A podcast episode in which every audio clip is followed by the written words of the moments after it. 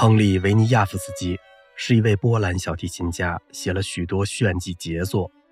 1872年，当维尼亚夫斯基和安东·鲁宾斯坦一起在美国巡演时，其中一个收到的报酬比另一个要高。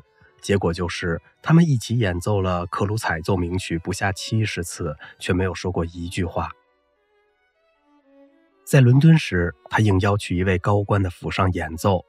当他站在大家面前时，所有的目光和单柄眼镜都集中在他身上，每个人都安静而专注，连耳语声也没有。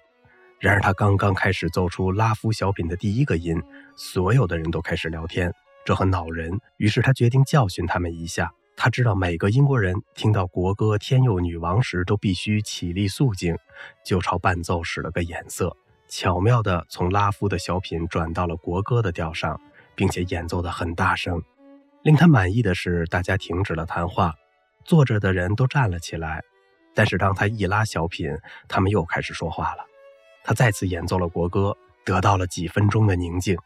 可他一结束国歌，噪声比之前还要大。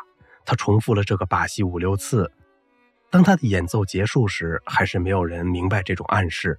他们只是好奇，这是什么怪曲子，要把我们的国歌重复这么多遍。